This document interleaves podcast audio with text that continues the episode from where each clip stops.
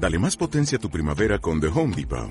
Obtén una potencia similar a la de la gasolina para podar, recortar y soplar con el sistema OnePlus de 18 voltios de Ryobi desde solo 89 dólares. Potencia para podar un tercio de un acre con una carga. Potencia para recortar el césped que dura hasta dos horas. Y fuerza de soplado de 110 millas por hora. Todo con una batería intercambiable. Llévate el sistema inalámbrico OnePlus de 18 voltios de Ryobi. Solo en The Home Depot. Haces más. Logras más. X del mapa musical. XRT.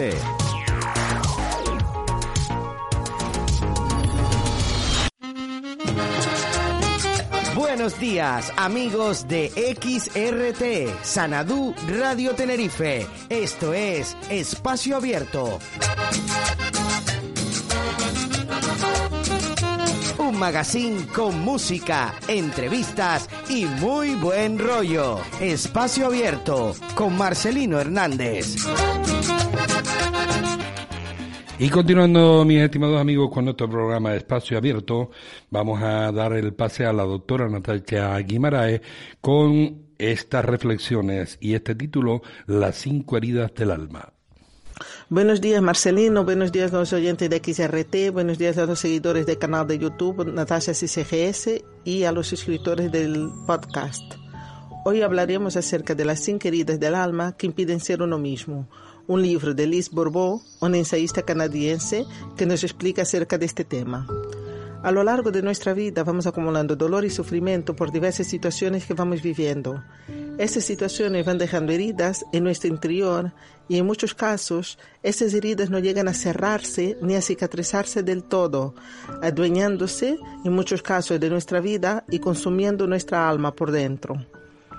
Todas las experiencias que vivimos son importantes para conformar quienes somos el día de hoy, ahora mismo. En muchos casos tenemos la tendencia en catalogar lo que nos pasa como bueno o malo, como positivo o negativo, y cuando nos sucede algo, automáticamente lo tenemos que etiquetar como algo bueno o como algo malo.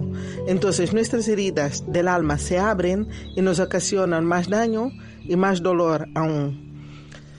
Lo que se recomienda es intentar evitar catalogar las cosas como buenas o malas, porque muchas veces hay cosas que aparentemente son buenas y luego resultan ser malas, y luego hay cosas que son malas y que luego resultan ser buenas. Eh, como dice el cuento del campesino, el campesino tenía un caballo que le ayudaba con todas las tareas del campo.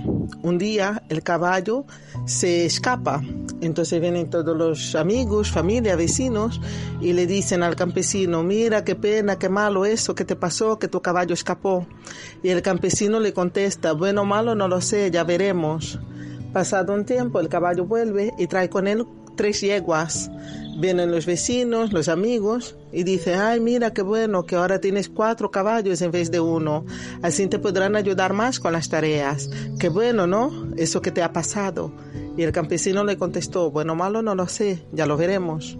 Pasado el tiempo, el hijo del campesino, ayudándole a, a domar una de las yeguas, va y se cae, se rompe una pierna. Vienen los vecinos, los amigos, la familia, le dicen, va, qué malo eso que te pasó, que tu hijo se cayó del caballo y ahora con la pierna rota, qué malo, ¿no? Y el campesino le contesta, bueno, malo no lo sé, ya lo veremos. Pasado un tiempo, viene el ejército, recluta a todos los jóvenes del pueblo, menos al hijo del campesino porque está con la pierna rota. Vienen los amigos, los vecinos, dicen, mira, qué, bien, ¿no? Que, que, el ejército no llevó a tu hijo a la guerra, qué bueno eso que te ha pasado. Y el campesino le contestó, bueno malo, no lo sé, ya lo veremos. Eh, este cuento refleja un poco eh, eso que acabamos de comentar, que a veces hay cosas que aparentemente son buenas y que luego resultan ser malas, y hay cosas que son malas aparentemente y que luego resultan que es para bien. Entonces, bueno, hay que intentar eh, caer en esta tendencia que tenemos de intentar siempre catalogar algo que nos suceda como positivo o como negativo. Ya, ya veremos tiempo al tiempo y ya el tiempo dirá si es positivo o si es negativo. Bueno, volviendo un poquito al libro de Liz Bourbeau, eh, Liz Bourbeau dice en su libro de Cinco heridas del alma que impiden ser uno mismo, que existen cinco heridas del alma. La herida del rechazo, del abandono, de la humillación, de la traición y la herida de la injusticia. Todas estas heridas vienen desde la infancia y vienen del miedo que nos hace revivir las situaciones que, que lo han generado. Sin embargo, cada una de las heridas nos puede desempeñar a ayudarnos, puede desempeñar el papel de ayudarnos a crecer emocionalmente y a trabajar en los temas relacionados con ella. Eh, aceptar nuestras heridas nos da la oportunidad de reconciliarnos con el pasado y permite tener un futuro más tranquilo, sin prejuicios y sin ideas preconcebidas. Para ello es importante trabajar en diversas habilidades como la resiliencia, la compasión, el perdón y la meditación. Entonces, todos tenemos una herida emocional o varias heridas emocionales que son creadas desde la infancia y en muchos casos estas heridas eh, hace que creamos, creemos también máscaras que las ponemos, estas máscaras, para ocultar y proteger nuestras propias heridas y así eh, poder vivir con ellas nuestro día a día. La autora dice que la intensidad de la herida determina la profundidad de la máscara y eh, cuando llegamos a la edad adulta es importante trabajar en nosotros mismos para soltar estas máscaras, porque estas máscaras nos impiden ser nosotros mismos.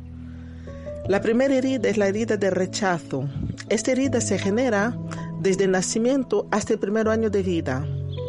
Normalmente esta herida eh, causa una idea de no sentirse con el derecho a existir. Normalmente se despierta por el progenitor del mismo sexo, es decir, si yo soy chica, esta herida me genera mi madre y si soy chico, la herida me genera mi padre. Y normalmente uno no se siente aceptado, no se siente acogido por el progenitor del mismo sexo. Esta herida hace que nos pongamos la máscara del huidizo y normalmente las personas que tienen esta herida suelen huir de los problemas y de los conflictos, no afrontan los problemas, no afrontan los conflictos. La actitud de la persona con esta herida suele ser preguntarse continuamente qué hace en este planeta. Se suelen considerar personas inútiles, sin valor, y pueden incluso llegar a huir, a, aislarse de todo y de todos, del mundo físico, o evadirse con sustancias como drogas o alcohol. Estas personas suelen intentar pasar desapercibidas, intentan no llamar la atención y se vuelven por eso inalcanzables. Físicamente, en general, son personas pequeñas, estrechas, delgadas, minutitas, con tendencia a tener los ojos pequeños, la voz apagada, para no llamar mucho la atención. Y tienen su mayor temor es eh, el miedo, el pánico al rechazo.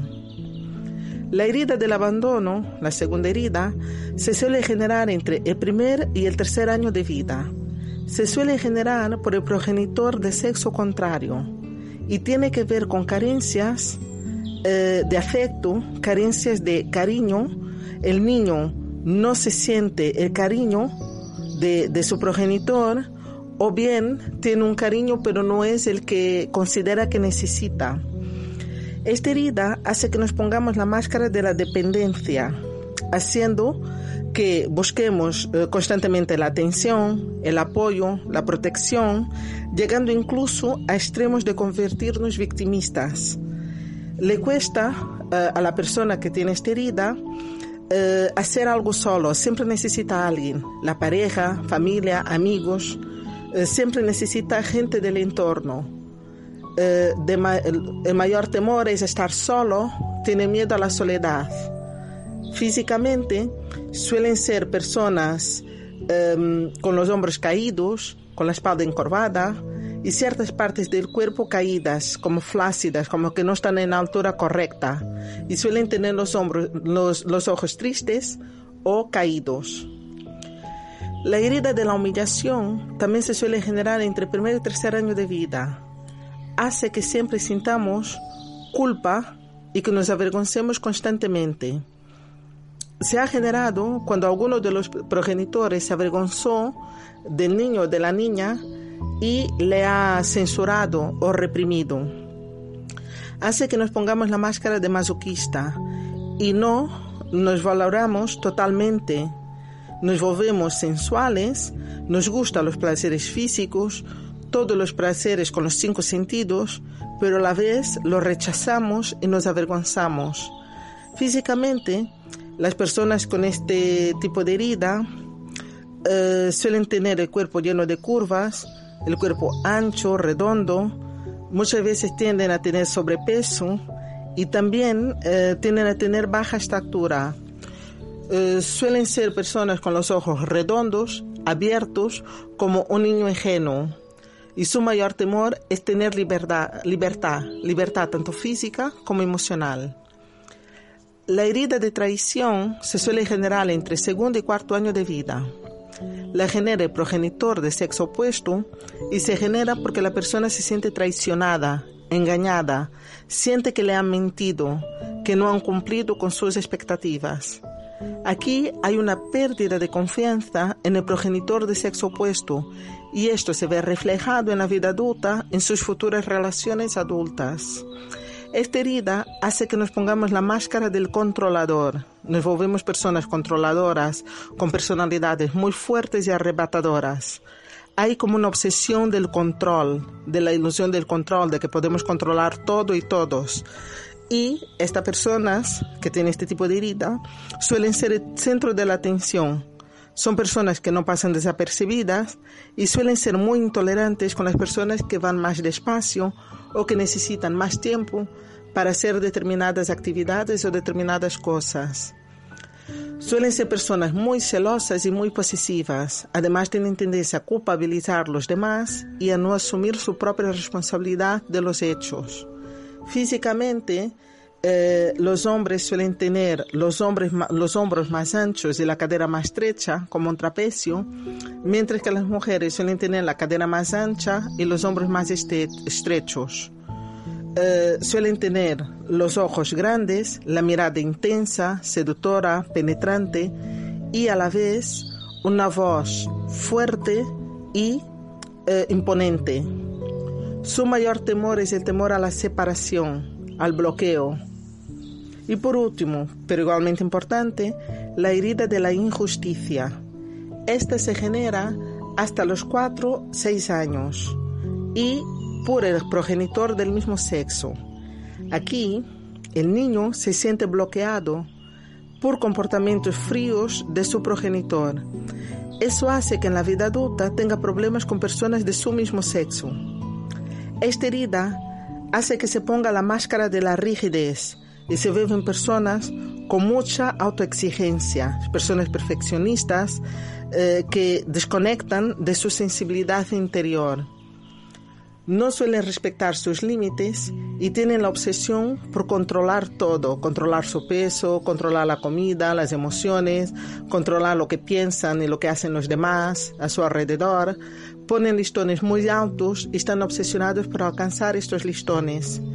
Físicamente suelen tener el cuerpo bien proporcionado pero rígido, con algunas partes muy, firmes y tienden a tener las mandíbulas apretadas y adoptan posiciones muy erguidas y rígidas.